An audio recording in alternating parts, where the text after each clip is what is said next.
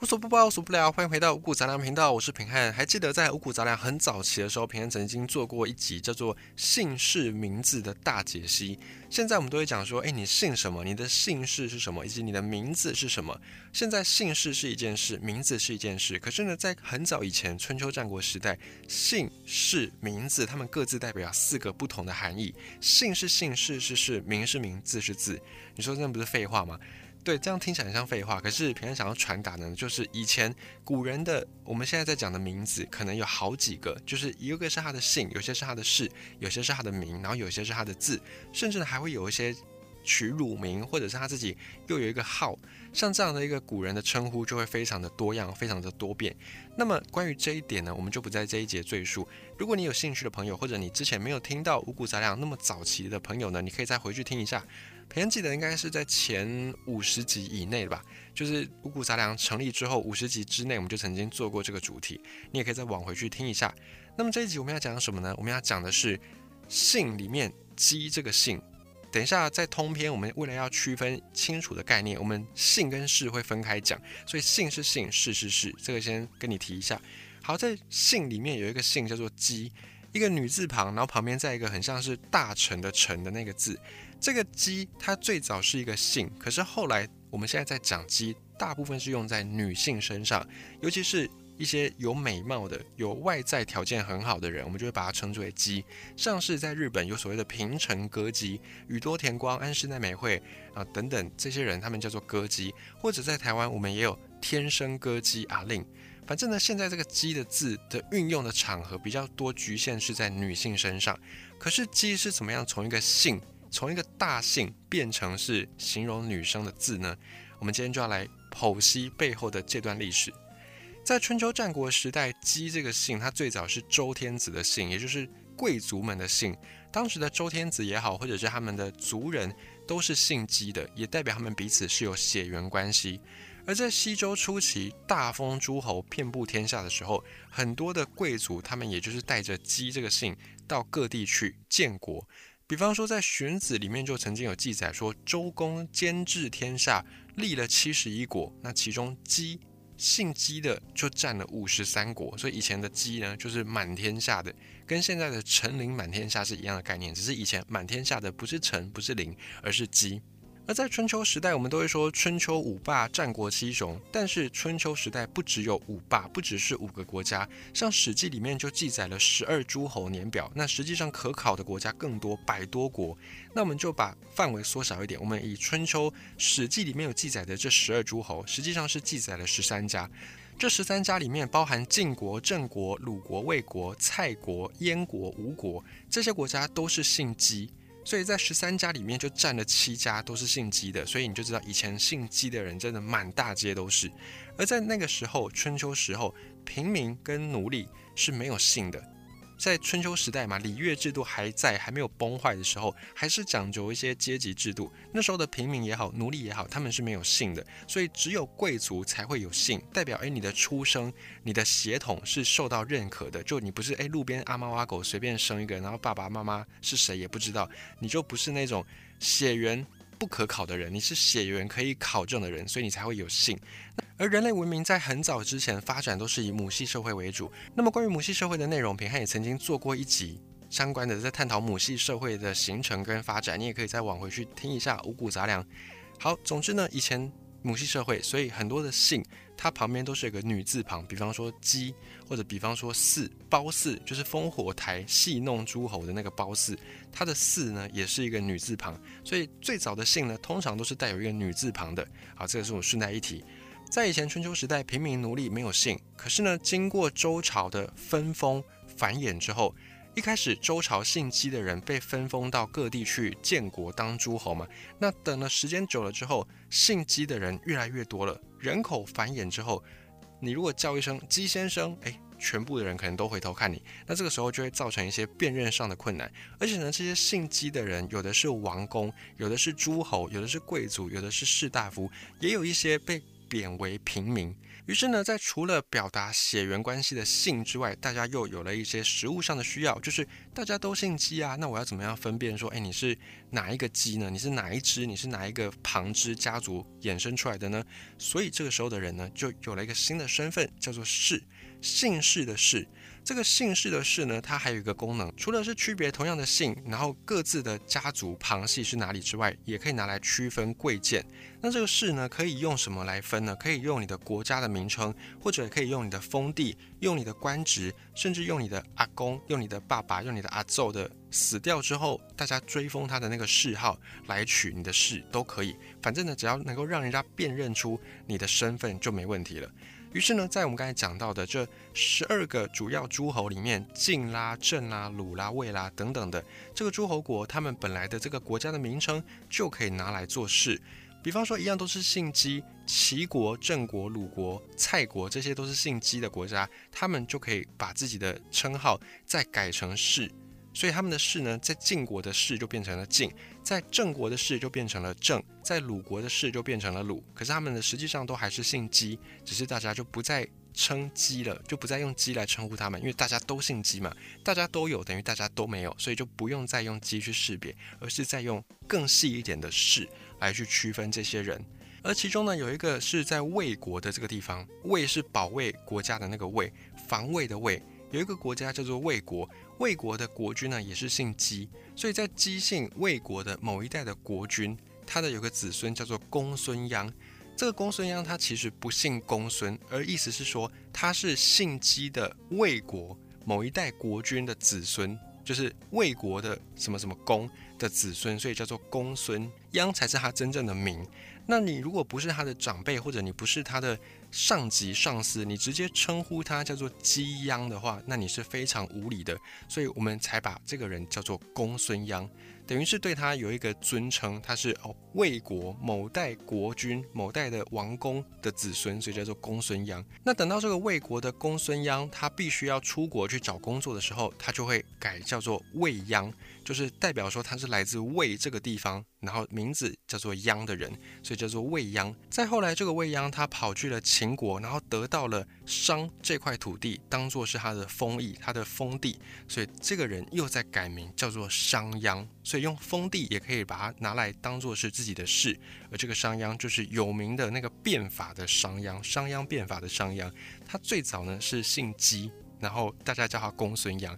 所以你可以看到一个人的名字的演变，在一生当中就可以随着他出国工作，或者他得到什么封地，或者是从他的父祖辈的谥号来追，就可以变成是他的新的辨认身份的方法，叫做氏。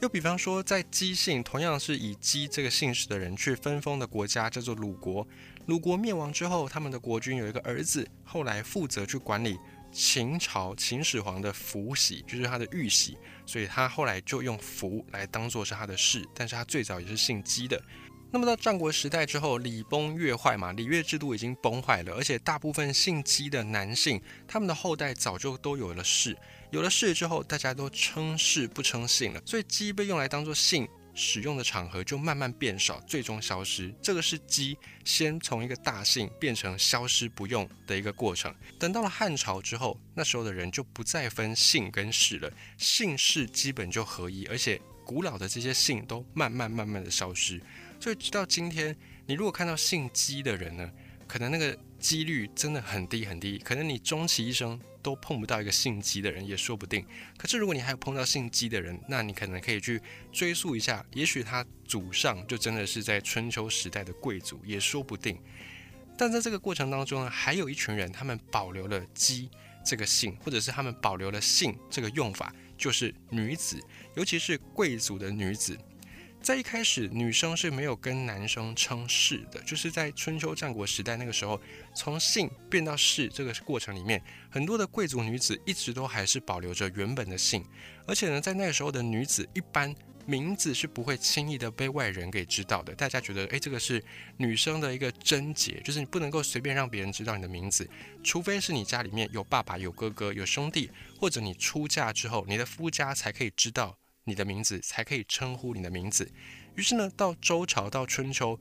一般的女子都只有姓能够流传，因为以前对女子也不是那么重视，所以不管你是姓姬或者是姓氏，像褒姒的那个姒，你姓姬姓氏也好，通常就大家只知道你的姓什么，不会知道你的氏。更不用说知道你的名字了。这里也有一个案例，在春秋时代的晋国，当时候的晋献公，他有个妃子叫做骊姬。骊姬的骊呢，是一个马字旁，在一个美丽的丽。这个骊姬，她就是来自骊戎国这个国家，她是这个国君的女儿，所以从她的来源地，从她的故乡来称她，于是她就是姓姬的女子，而且她来自黎。黎戎这个地方，所以大家就叫它黎姬。这个姬呢是他的姓的意思。而黎戎这个国家跟周朝的人都一样姓姬，所以代表他们的祖先呢彼此是有血缘关系的，所以大家就叫他黎姬。这个黎就代表他的国家，姬是他的姓。又比方说，一样在春秋时代，还有一个人叫做夏姬。夏姬她是在郑国国君的女儿，而一样她是姓姬，后来嫁给陈国的一个贵族，叫做夏玉淑，所以大家就叫她夏姬，等于是有点冠夫姓的意思。可是她本姓呢是姓姬，只是她后来嫁给姓夏的人，所以大家就叫她夏姬。又比方说，像春秋时代另外一个很有名的赵氏孤儿，他的妈妈叫做赵庄姬，她也叫做孟姬，因为她是家里面的长女。孟这个字呢，在以前的人在取名字的时候，老大通常会叫一个孟什么什么，就代表他是最大的。那老二呢，通常会叫他仲，或者叫他叔。如果是最小的，或者是老三，都通常会叫他季。四季的季就是季什么什么。这个孟仲季算是比较文雅的老大、老二、老三的一个说法。所以孟姬就代表她是家里面的长女。那顺带一提，哭倒长城的那个孟姜女，她是姓姜。那孟呢，就是她是家里面的长女的意思，所以孟姜她是姓姜的女生，只是她在家里面排行老大，我们才叫她孟姜。而这个赵庄姬，她就是嫁给一个姓赵的人，她的老公早死，后来得到一个谥号，就是死亡之后大家给他一个封号，叫做赵庄子。所以呢，剩下的这个遗孀赵庄姬，她的名字就叫做赵庄姬，因为她的老公的谥号叫做赵庄子，她就跟着这个谥号。他姓姬，然后叫做赵庄，所以叫做赵庄姬。这个时候，在春秋时代，很多的贵族男生都开始陆续的有了氏之后呢，女生都还是保留着姓来称呼，因为大部分的女子都是被要求要